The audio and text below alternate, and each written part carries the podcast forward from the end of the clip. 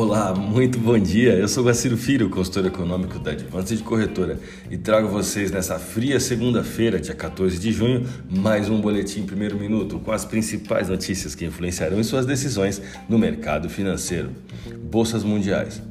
A bolsa chinesa ela não opera hoje devido ao feriado, mas a bolsa japonesa Nikkei opera com alta de 0,74%. Mercado futuro norte-americano Dow Jones Futuro alta de 0,07%, S&P 500 alta de 0,10%, Nasdaq alta de 0,26%, Europa DAX alta de 0,23%.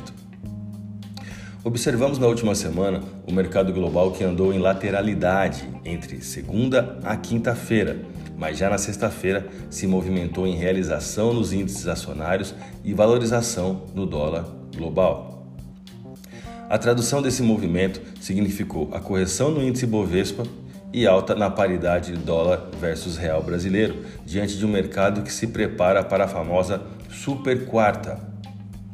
Na quarta-feira, dia 16, às 15 horas horário de Brasília, o Comitê Federal de Mercado Aberto, o FONC, divulga sua decisão de juros nos Estados Unidos. E apesar da projeção de manutenção das taxas na faixa entre 0 a 0,25%, há uma grande expectativa sobre o comunicado. Mais tarde, no mesmo dia aqui no Brasil, após o fechamento da bolsa, será a vez do Comitê de Política Monetária, o Copom, apresentar a nova Selic, com o mercado projetando uma nova alta de 0,75 ponto percentual, levando a taxa básica de juros para 4,25% ao ano. A semana traz seus cuidados diante das decisões de política monetária no Brasil e Estados Unidos, mas se considerarmos que as expectativas se cumpram e analisando no Brasil o índice de preço ao consumidor amplo, o IPCA, associado às revisões positivas do PIB brasileiro, teremos uma bolsa aqui no Brasil ainda barata considerada pelos estrangeiros, em um real que manterá o seu índice de atratividade ao capital estrangeiro. Vamos aos gráficos?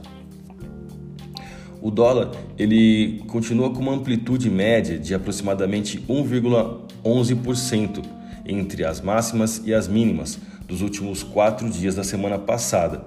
O dólar ele sofreu, porém, né, um rompimento de alta na sexta-feira, quando ele atingiu uma alta de 1,21%, com uma forte consolidação.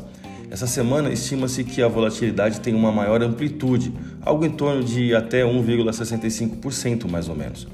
O volume de negócios no pregão do dia 11, na última sexta-feira, foi de 145 bilhões de reais em contratos futuros negociados de dólar, com a moeda fechando em alta expressiva para a semana de 1,21% e taxa spot de 5,1165. Já o euro, é, no Brasil, ele seguiu também né, essa desvalorização na sexta-feira perante a paridade euro-real brasileiro, testando o suporte de 6,2177 pela segunda vez nos últimos cinco dias úteis. A moeda encerrou o último pregão em alta de 0,65% e taxa spot de 6,1942. Bom, a minha dica você já sabe. Siga nossos boletins para ficar sempre conectado às principais notícias.